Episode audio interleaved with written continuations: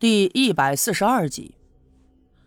总之啊，人的嘴就是那么两张皮，无中生有的胡乱猜测是这个世界上最容易做的事情。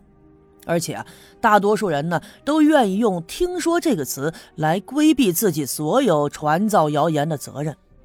他们在传播这样谣言的时候，自己又是看客，这样他们就感到十分的愉悦。这事儿放在哪个女人身上，其实都不算是小事儿。虽然说丁桂兰跟刘老二说不在乎，当然这也是假的。尤其是她家里刚死了男人的悲伤还没过去呢，啊，又被村里人传成这样，她自然是十分难过。不过丁桂兰这人生性就刚强，无论心里怎么难过，都不会公开的表现在脸上。虽然他走在街上的时候，那些传谣言的人们会投来异样的目光，甚至会在他的背后指指点点，但是他总表现得无所畏惧。可是，只有回到家里，关上门，看着冰冷的屋子，这才会忍不住泪水的哭出来。那么，咱们先按下丁桂兰和刘老二传出这样的绯闻呢？咱们先不说，单说我这两天也有一些闹心的事儿。这井底下的事儿呢，还没弄个清楚。我总打算找一个合适的机会再下去看看，因为我总觉得我去的那个封闭的空场，它一定还有通往别处的路。只是那天我第一次下去，准备的也不够充分，才没能发现而已。这两天啊，赵金凤一直没有来。虽然我已经清楚那天的确是我让她生了气，还伤了心。不过我还是不觉得这事儿有多么严重，我就想不通了，金凤为什么会生这么大的气呢？并且还做出了如此极端的事情，竟竟然去相亲。我甚至听村里知道内情的人说，相亲当天，他和介绍人还留在男方家里头吃了一顿饭。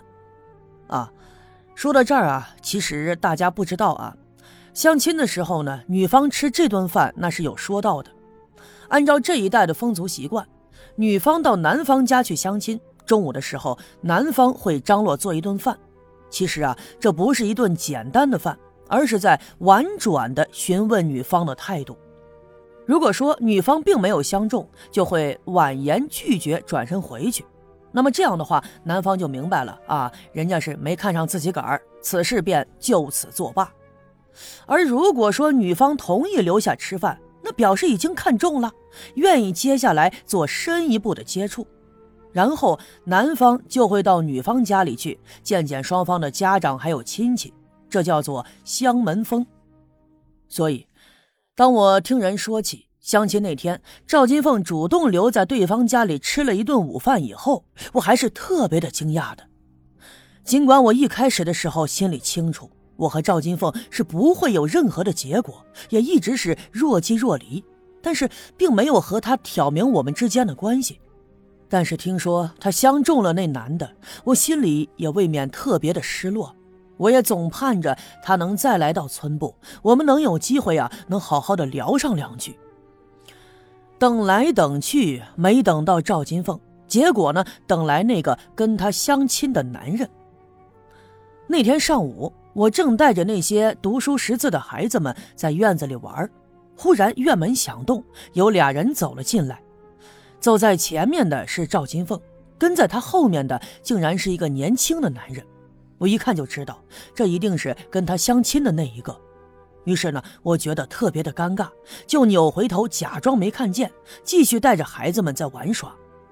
可是啊，那些孩子却呼啦一声围了过去，就围着赵金凤和那个男人蹦蹦跳跳的鼓掌。赵金凤抬头看了看我，脸上露出了一丝不屑的笑容来。其实啊，我打算装作看不见的，可这时候赵金凤却主动走了过来，还冲着我笑了一下，说：“哎呀，小燕老师啊，你可真是能干，在我们这穷乡僻壤的教了这么多孩子，辛苦你了。”来来来，我给你介绍介绍。说着，他一挥手，把身后那个年轻人就拽到了我的面前。这个呀，是我们这儿的老师，姓叶，叫叶楼。他是县城来的，是知识青年。他这人可好了，在我们这儿办学校，教孩子们读书识字，而且一分钱都不收呢。也说不出来他到底是图个啥。哎，你说他一个城里人，早晚也得一个人回去，说不定就为了出个名儿吧。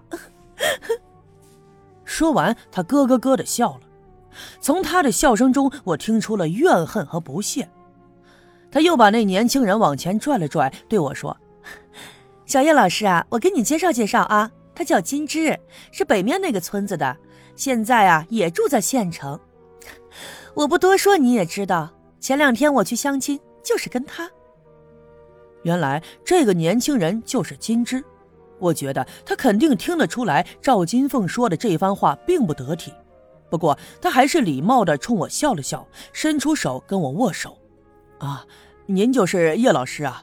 我听金凤跟我说过，说你有文化、有见识，是个好人。啊，过奖了，过奖了。呃，金金凤乱说的。我也礼貌的跟他打了招呼。可是啊，当我抬头仔细看他长相的时候，我不由得愣了，因为我觉得他看起来特别的眼熟。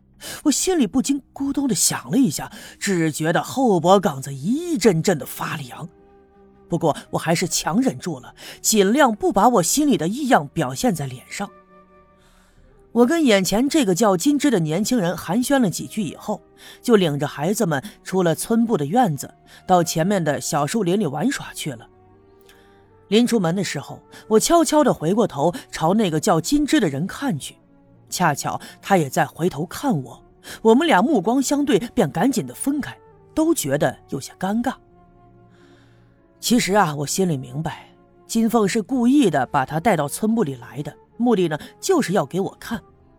她就是这样的性格，她绝不像普通女孩那样，但凡是她心里受了委屈，从不会像别人那样哭泣，总会想尽各种办法来让自己显得更加的刚强。而他的心思呀，我却是明白的。赵金凤带着金枝在院子里转了两圈以后就走了。我看着他们顺着村里的小路，一直朝东回赵村长的家去。下午的时候，原本晴朗的天空竟然飘过来一朵乌云，紧接着稀里哗啦的就下起了雨。我赶紧打发那些孩子都让他们回家去，我自己呢也跑回了村部的屋子里，脱掉了湿漉漉的衣服。又弄了点温水洗了脸，换上衣服以后，我抬头再朝院子里看，这阵雨下的可不小，这院子里头啊已经汪起了水洼了。